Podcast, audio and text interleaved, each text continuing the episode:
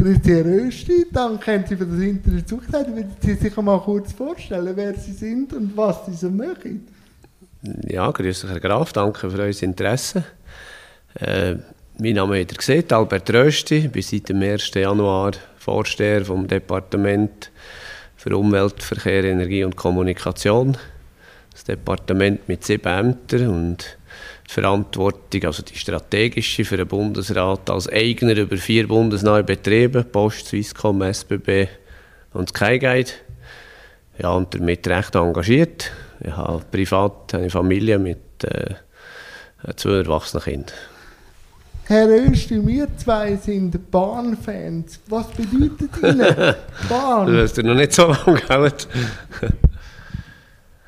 Ja, für die Schweiz ist natürlich ein Bahnland ein unverzichtbares äh, Fortbewegungsmittel, wo wir ja, im Vergleich zum Ausland enorm gute Verbindungen haben. Also enorm hohe Standard hier äh, man kann vielleicht ausdehnen, nicht nur Bahn, sondern öffentlichen Verkehr ganz generell. Man kommt ja fast überall, in jedes Tal, in einem regelmäßigen Rhythmus mit öffentlichem Verkehr. Und je, je mehr Leute im Land sind, je grösser die Mobilitätsbedürfnisse sind, je wichtiger ist das. Und ich habe eben, also für mich hat es eben eine persönliche Bedeutung, Bahn.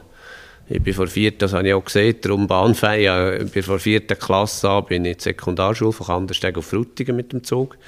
Dann ist noch der Schnellzug, der internationale Verbindung ist noch über Kandersteg gegangen und es hat auch zu Frutigen gewartet. Also ja, ging Schnellzug, das gibt es heute nicht mehr. Heute hat sich die Verbindung verschlechtert. Ich bin eigentlich immer mit der Bahn und dann das Studium mit der Bahn. Also darum äh, auch sehr persönliche Bedeutung. Ja, und vor kurzem war ich in Korsika in der Ferien. Wie ist dort der Herr Bundesrat unterwegs? Auch mit der ÖV? Äh, Ökonomie mit dem Flug, Fluggesellschaft Swiss. Und nachher in Kurs? Ja, ist äh, Edelweiss, aber die gehört ja zur Swiss, ja. Und nachher... Äh, Mit dem Mietauto. Okay. Weil äh, eben, da, hat man, da sieht man natürlich den Unterschied. Gut, Korsika ist eine relativ kleine Insel. Äh, aber man sieht eben den Unterschied schon. Da kommt man dann nur noch mit dem Auto äh, vorwärts. Natürlich hat es eine Busverbindung, aber nie in dieser Regelmäßigkeit, wie wir das kennen. Es ist auch sehr, sehr dünn besiedelt. Aber es war schön. Und wahrscheinlich auch mal gut zum Durchschnaufen. Oder? Genau, ja. Ja, aber ich bin Bahnfan, weil ich natürlich immer gerne den Kontakt zu den Leuten habe. Ich pendle wahnsinnig gerne.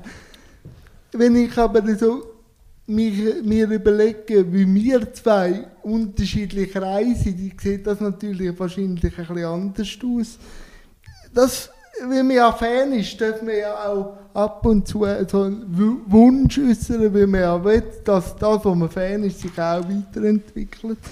Wenn ich einfach so sehe, ich will ein Teil sein von der Leistungsgesellschaft, oder? Und ich weiß, dass ähm, das Handicap Center in Brieg einen super Job macht, aber mit Freiheit und Unabhängigkeit reisen, wenn man muss sich anmelden muss. Dort sehe ich für die SBB ein riesiges Potenzial, dass äh, Menschen mit Behinderung völlig unabhängig reisen. Mhm. Wenn wir jetzt gerade von Fan zu Fan sind, wie sehen Sie die Entwicklung von der SBB? Einfach, wenn Sie jetzt dürften wünschen, wie ich vorher gewünscht habe.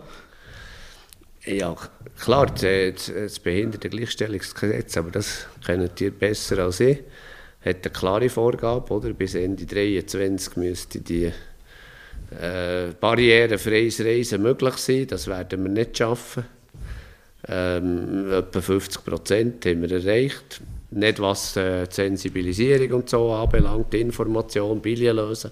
Da denke ich, ist man weiter. Aber äh, was natürlich die Investitionen sind, gerade auch bei den Bushaltestellen auf Kantonsebene ist, äh, ist, äh, ist, sicher der Wunsch, dass sich das weiterentwickelt und äh, barri barrierefreier äh, wird.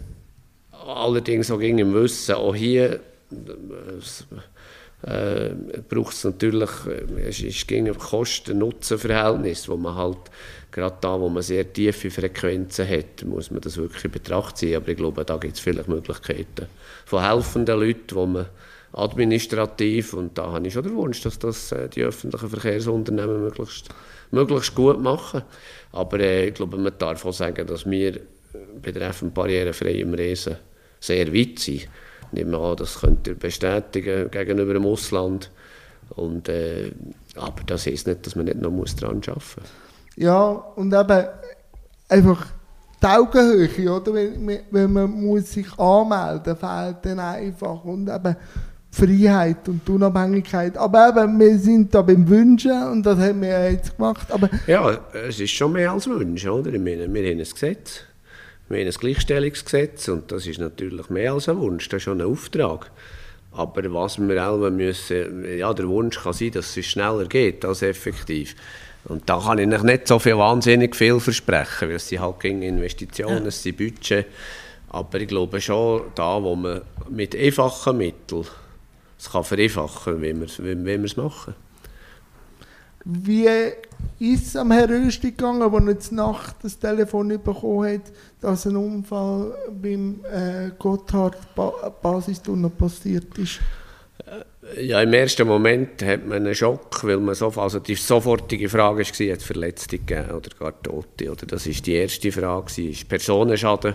Und wenn dann ein Nähe kommt, ist man schon mal äh, Temperatur schon wieder deutlich ankommen, weil wenn man sich vorstellt, wenn das Gleiche bei einem, äh, bei einem Personenzug wäre passiert, das wäre ja absolute weltweite Tragödie, die da wäre passiert und, und von dem her äh, ja, hat sich meine Sachschaden ist auch schlimm und, und muss genau überprüft werden und jetzt ist die Frage, wer das zahlt. Aber letztlich äh, Sachen kann man reparieren und menschliches Leid ist nie rückgängig machbar. Darum, darum äh, ja, ja, ich habe eigentlich normal weitergeschlafen. Habe mich am anderen Tag, äh, ja, es ist noch nur per SMS gekommen. Ah, okay. Also mir ist dann nur so und wir haben dann am Morgen telefoniert. Von dem her, eben weil es nicht, hat er sofort zurückgefragt, ist es irgendwie Personenschaden. Und dann muss man nicht eine grosse Aufregung machen, aber natürlich sehr ernst nehmen, was da ist, weil der Schaden jetzt auch wirtschaftlich ist natürlich riesig. Ja, aber Sie sind jetzt acht Monate im Amt. Das mit dieser Verantwortung, mit dieser Führung.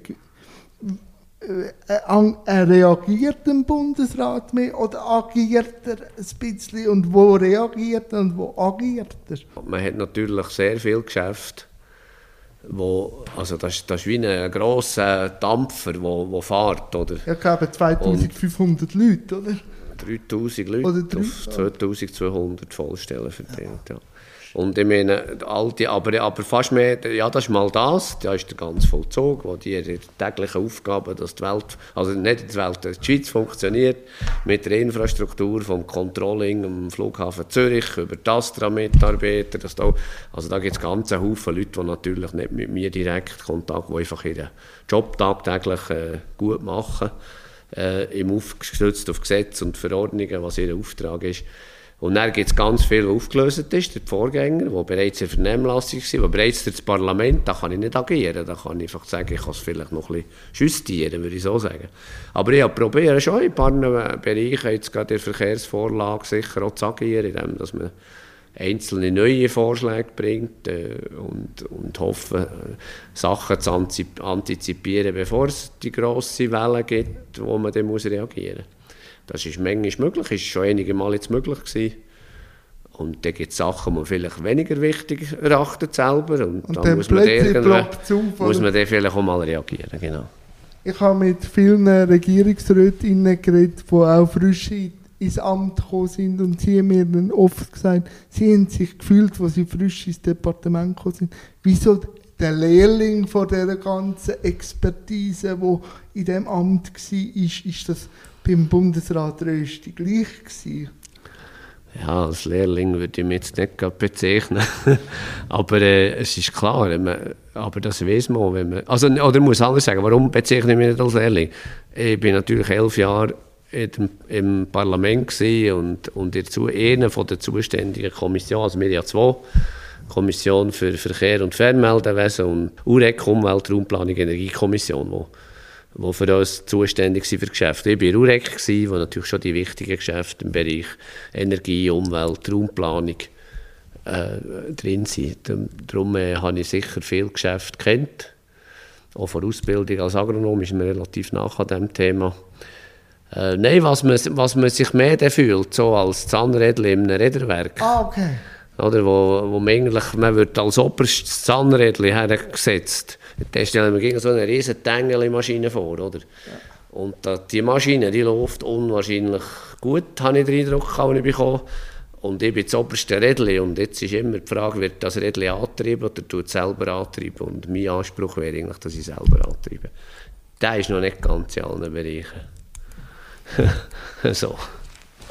Wie ist denn äh, die Entscheidungsfindung, wenn Sie so viele Experten haben und Sie sind ja nachher die Person, die dann auch entscheidet? Wie entscheidet? Also das ist sicher, das ist eine gut, sehr äh, treffende Frage für jemanden, der neu anfängt. Das ist äh, äh, eines von, von der grössten Herausforderungen, weil ich muss fast alle Stunden irgendetwas entscheiden. Manchmal von kleiner, manchmal von grösserer Tragweite.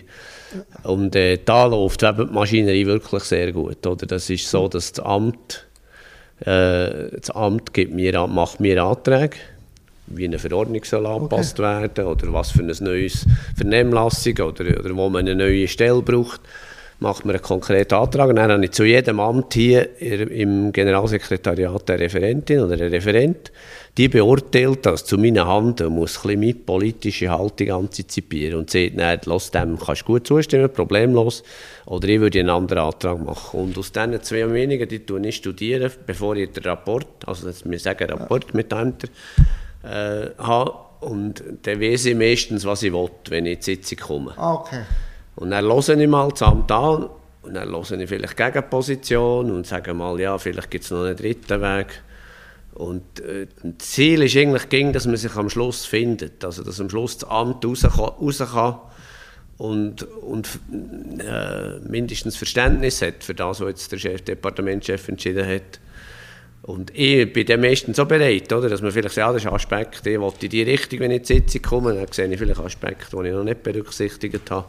Und ich glaube, sehr wichtig ist, zu hören, zuzuhören, können zuzuhören, aber dann auch den Mut haben. Jeder, man kann nie, man kann keinen Entscheid in vollständigem Wissen von allen Umständen fällen. Es hat gegen ein Unwissen und ein Restrisiko dabei. Und dann braucht es ab und zu Mut, mal einen Entscheid zu treffen, weil das Schlimmste ist nicht zu entscheiden. Ja, mit dem... Ja, Fehlentscheid kann man mal korrigieren, oder? Aber, aber einfach nicht entscheiden ist, die ganze Maschinerie steht still. Ganz viele Leute hinten dran, die, die geschafft haben, stehen still. Also sehen Sie sich, ich weiß ja, dass Sie gerne ab und zu noch Schlagzeug spielen. Sind Sie eher ein Taktgeber oder können Sie auch ab und zu auf Pauke hauen? Ja, ich bin schon eher der, der sanfte Taktgeber. Wo dann also Pauke hauen, da, da braucht es äh, ja, relativ viel bei mir. Aber es geht schon, kommt vor. Aber jetzt die acht Monate relativ wenig hier. Ich das sage, wird das sehr gut unterstützt. Das ist cool. Ja, ja eben, das wäre jetzt auch die Frage gewesen, eben, wenn Sie können, Sie entscheiden auch gerne, hadern Sie denn auch bei der Entscheidung oder ist das dann wirklich in Stein gemeißelt für einen Moment, wenn Sie einen Entscheid gefallen Ja, man hadert ab und zu natürlich, okay. weil es, es gibt sehr schwierige, also ja, jetzt ob man eine Straße baut oder nicht, ist ein relativ einfacher Entscheid, oder? Da kann man, hat, hat Nutzen-Kosten-Verhältnis, kann man rechnen, kann man vorlegen, macht das Sinn, oder? Jetzt äh, nehmen wir ein Thema, wo wir auch eingestiegen sind, Gleichstellungsfrage, wenn man ein Gesetz hat, wo man etwas machen muss, dann ist eigentlich auch gar nicht mehr so wichtig, was ich denke, dann ist das einfach ein Auftrag für die Exekutive. Aber wir jetzt, jetzt gerade heute am Nachmittag haben wir jetzt gerade Rapport, wo es um eine Datenplattform geht, die relativ viel kostet und, und die Frage, nützt das? Und, und niemand kann sich so recht, es gibt zwar Bedarf, aber der Nutzen ist noch sehr, Und das ist schon die Frage, gibt man einen Auftrag, löst Mittel aus oder nicht? Also da hadert man ab und zu schon. Und wenn, also, oder ganz einfach ist, wenn das Amt sieht, das und die sagen, ja, das ist leuchtet mir ist richtig. Aber wenn man dann vom Amt, das eben sehr tiefes Wissen hat, einen, einen Antrag hat, wo man sieht, das sehen eigentlich anders, dann ja. hat man manchmal schon habe ich dann genug Argumente. Ja. Was haben Sie denn acht Monate gelernt, aus dem Bundesrat zu sein, wo Sie vielleicht vorher nicht hatten? Ist es das? Gelernt? Ja ja, etwa 13 Sitzungen, 13, 14 Sitzungen manchmal pro Tag zu haben. Das ist jetzt ein bisschen übertrieben. Nein, ja, manchmal gibt es wirklich so viele. Manchmal Kann alle, ich mir vorstellen. Alle halbe Stunde und äh, das ist schon etwas Neues. Wie man das managt, dann in die ersten Einfach ohne, oder ohne, weil früher, ich habe gleich lang geschafft in der Gesamtmenge. Also ich bin am Abend mal fertig und bin nicht der Erste, also bin nicht so früh am Morgen. Aber die Kadenz über den Tag ist ja nicht, man kann nicht schnell irgendwo einen Kaffee nehmen oder, oder so. Das ist, das ist speziell und das zu handeln eigentlich relativ gut intus schon, das lernt man schnell. Wo ist denn die Spannung denn drin, in diesen Kad kadenzreichen Tagen? Ja, die Spannung ist in der, in der hohen Vielfalt der Themen immer weg. Also das ist natürlich ja. ein absolutes Privileg, das dürfen zu machen, weil die Spannung, die, die steht. Es geht über Biodiversität, Alpwirtschaft, Strom. Ja, ich habe extra ein bisschen Bilder ja, ich sehe Kultur da mit der Drehklappe zu, aber die ist, die ist eben vis à vis da. Aber ich habe natürlich damit habe ich auch gesehen, also wir, wir haben die sieben Ämter, ja. die vier bundesnahen Betriebe, das ist mal schon eine riesen Vielfalt. Und dann haben wir ja jeden Mittwoch Bundesratssitzung, wo es natürlich um die ganze Themenspektrum geht. Und ich glaube, diese Vielfalt macht Spannung aus. Also es ist nie ja, wenn vielleicht mal ein Thema langweilig ist, kommt der nächste ja, Stunde sicher wieder interessiert. Dann kommen die, oder? Dann ja, ist wieder etwas spannend. Dann ist es wieder spannend. Aber wo ist denn die Entspannung in diesen, in diesen extrem stark beanspruchten Tagen? Ja, die, also wichtig ist für mich genug Schlaf. Ja. Das ist etwas vom absolut Zentralen. Bin einer, der nicht kann. Es gibt also Manager, verkünden, mit vier, fünf Stunden Schlaf komme ich aus. Ja, das könnte ich auch nicht. Das ist, äh, das ist nicht mein Punkt. Ich muss wirklich gucken, also es braucht ein bisschen Disziplin am Abend, dass man mal ins Bett geht. Ja. Das ist, und dann muss man schon am Wochenende, wie jeder andere Mensch macht, auch einen Bundesrat, mal einen halben Tag einfach nichts. Und dann einfach wirklich nichts? Einfach nichts. Herhocken, ja, vielleicht läuft der Fernseher, vielleicht läuft ein bisschen Musik. Ja. Oder einfach schlafen und mal ein bisschen länger schlafen. Und das kann man als Bundesrat. Also ich gehöre nicht zu denen, die sieht, oder man sieht vielfach, und das ist so, Bundesrat ist ein 24, 7 Tage, 24 Stunden Job. Ja. Aber äh, kein Mensch kann das, also das heisst einfach, man muss immer erreichbar sein, wenn mal etwas passiert, ist Dann, man einfach da. Ja. jeder braucht, wie jeder Mensch braucht seine Erholung und die nehmen immer noch. Die kann man sich auch nehmen. Weil man hat sehr gute Leute um sich herum und darum, äh, darum man muss denen auch Vertrauen geben. Und ich bin jetzt noch nicht so lange da, aber nach acht Monaten kann ich sagen, hey, und ich bin in ein Departement, das von, einer, von links ist geführt wurde, ich bin SVP, habe noch nicht, nie das Gefühl gehabt, es sei jetzt mein Vertrauen verletzt worden. Das ist ja gut zu wissen und ich wünsche auch, was das anbelangt, wieder für die nächsten acht Monate auch wieder viel Kraft. Dazwischen ist ja dann noch der Wahlherbst. Ja. ja. ist ja dann der Wahlherbst und ich will dort den Aspekt reinnehmen, Herr Rösti. Es haben sich noch nie so viele Menschen mit Behinderungen zur Wahl gestellt. Mögen Sie sich an Ihren ersten Wahlkampf noch erinnern? Was hat man dort gelernt und was ist Ihnen dort wichtig gewesen, wenn man es jetzt unter dem Aspekt von denen, die jetzt neu sich zur Wahl stellen? Ja, also zuerst zum Aspekt, dass sich viele äh, mit Beeinträchtigungen zur Wahl stellen, ist für mich dann ein hoher Respekt. Oder ich kenne den äh, Christian Lohr sehr gut, ein sehr gutes Verhältnis mit dem, der Nationalrat ja. von von der Mitte? Äh, von der Mitte. Ich war mit ihm in der Kommission gewesen, und da muss ich schon sagen, wie er das Leben meistert. Äh, ich bin ab und zu als Nationalrat auch gefordert und denke, oh, jetzt das noch alles und das noch alles. Und dann springt man von einem Raum zum anderen, trinkt schnell einen Kaffee. Und dann ist daneben jemand, der für all diese alltäglichen Bewegungen viel mehr Zeit braucht und meistert es genauso. Und hat, also da muss ich sagen, hohen Respekt. Und Darum, ich finde es gut, das Parlament muss ein, Abbild sein von unserer Gesellschaft. Und dann sollen alle Leute mit ihren Bedürfnissen, ihren spezifischen Bedürfnissen, sollen, sollen da drin sein. Und ich äh, finde es darum auch schön, dass von allen Bereichen Leute sich äh, zur Wahl stellen. Und jetzt eben, warum sage ich das? Der Wahlkampf ist noch speziell anforderungsreich für alle man ist praktisch jeden Abend irgendwo sich am Präsentieren, am Diskutieren und sich am Vorstellen, weil aus so vielen Leuten raus, muss irgendwie rausstechen oder muss irgendein äh, Argument haben, warum jetzt aus diesen 100 soll ausgerechnet die soll gewählt werden. Und ich denke, da ist gerade mehr für Leute, die vielleicht eine Gehbehinderung haben oder, oder, oder, sonst etwas, wo ist natürlich äh, einfach eine, eine, massive zusätzliche Anstrengung. Oder? Also dass jetzt der Philipp Kutter beispielsweise, der einen Skiunfall hatte, und äh, also ich glaube, querschnittsgelähmt ist, dass er sieht, und ich mache den Ständeratswahlkampf. Also, Chapeau. Ja, und Weil äh, ich, ich habe genug, ich habe sehr viele Wahlkämpfe gemacht und muss sagen, Sie, das ist... Sie können äh, jetzt diesen Leuten auch noch ein paar Tipps geben aus Ihren vielen Wahlkämpfen, die Aha. geholfen Ja, ich glaube einfach wichtig ist, dass eigentlich kann man das Gleiche sagen wie bei einem Verkauf von einem Produkt. Oder? Wenn man ein Produkt verkaufen will, braucht das Unique Selling Proposition. Also man muss etwas Einmaliges haben. Und das gilt eigentlich für Politik auch. Man muss äh, irgend, äh, meistens ist es so, dass sich ja all die Leute auf der Liste, also Kanton Bern, sind das äh, 25 Sitze. Das heisst, jede Liste hat 25 Leute. Und jetzt kommen wir an einen Wahlanlass, da sind 200 Leute, die schauen, wer will ich denn da wählen oder über wer rede ich nachher, das ist ja wichtig.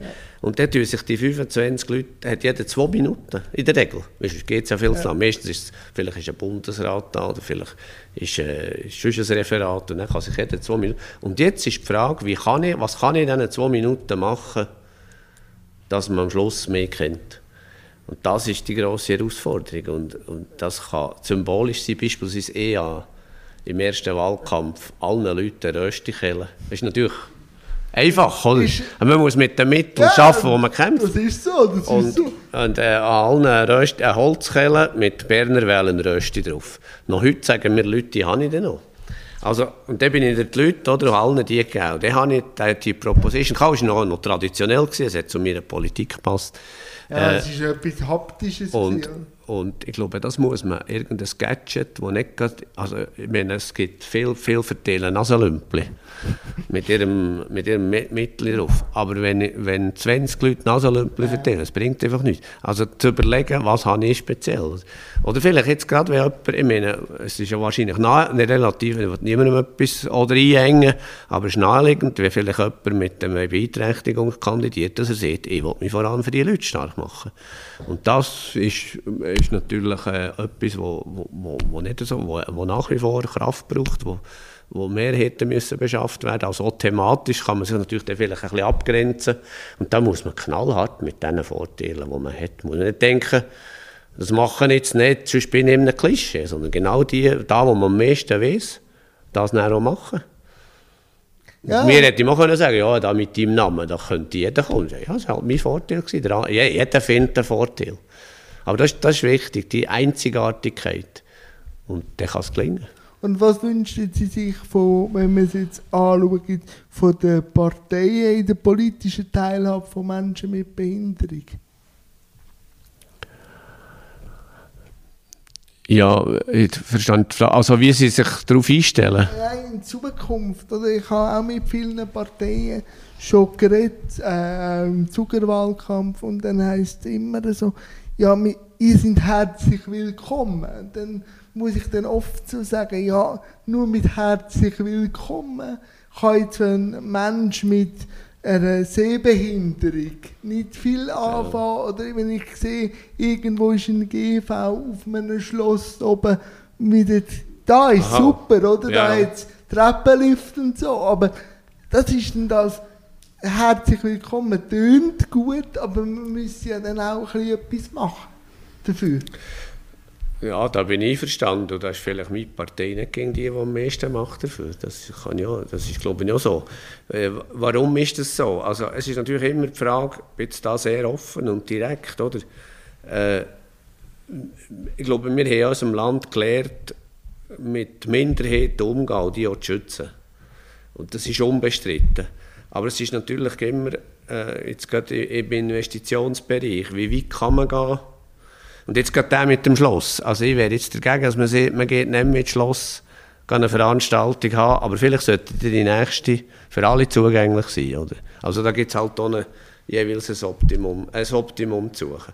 Also ich finde, man kann ja auch nicht dran, also, oder wenn man auf, auf jede Minderheit wenn die total hundertprozentig eingehen, dann wird es schwierig. Dann haben wir dann insgesamt äh, eine starke Einschränkung. Ich weiß nicht, ob ich mich richtig ausdrücke. Es ist, äh, ich sehe, was also, sie, äh, was sie... Also man kann nicht plötzlich, ich sage es sehr direkt, man kann nicht plötzlich die Minderheitsansprüche so ausdehnen, dass sich die Mehrheitsansprüche völlig in den Hintergrund müssen setzen müssen. Da gebe das ich Ihnen, vielleicht nicht ganz ungefähr, ungefährlich, äh, wenn ich es so sage, weil die Frage, wo die Grenze ist, ja, die ist, ist, dann, sehr schwierig. Das ist dann entscheidend. Die ist- und, die ist und wer setzt sie, oder? Wo ist denn die Grenze? Das ist dann das, was man halt dann im Diskurs, wie wir zwei, Aber halt müssen ausjassen genau, miteinander. Also ich kann nicht Und darum braucht es natürlich Politiker, die das so vertreten. Ich danke Ihnen recht herzlich, Herr Östi. Ich war mit meinem Set durch. Aber Wunderbar. wenn jeder... Hat jed- jetzt das, da, darf ich schnell fragen, hat er jetzt das da aufgeschrieben gehabt? Ein paar Stichworte? Oder hat er das alles im Kopf? ich habe das grossmehrheitlich im Kopf gehabt. Chapeau. Ja. Aber jeder, jeder Gast und der Gästin dürfen natürlich mir noch ein, zwei Fragen stellen. Also, Herr Östi, Sie dürfen Feuerfrei. Was soll ich euch jetzt noch? Jetzt, jetzt tut er mich noch überfordern am Schluss. Ja, ich gedacht, so gegen Ende, da, wenn wir so einen Berg steigen... Ja, ja, wa- ma, kurz ja die Frage, ist relativ, was habt ihr für einen, für einen Wunsch an mich? Das eben... Oder, oder, oder gibt es etwas ganz Konkretes? Also, Behinderte haben wir ja gehabt. Nicht, also, es gerade etwas, wo wir sagen, da muss man korrigieren. Da ist am, kann der UWEC-Chef korrigieren? Also, ob der UWEC-Chef persönlich meine Probleme im Alltag kann Ja, das lösen, das, wäre wird schwierig.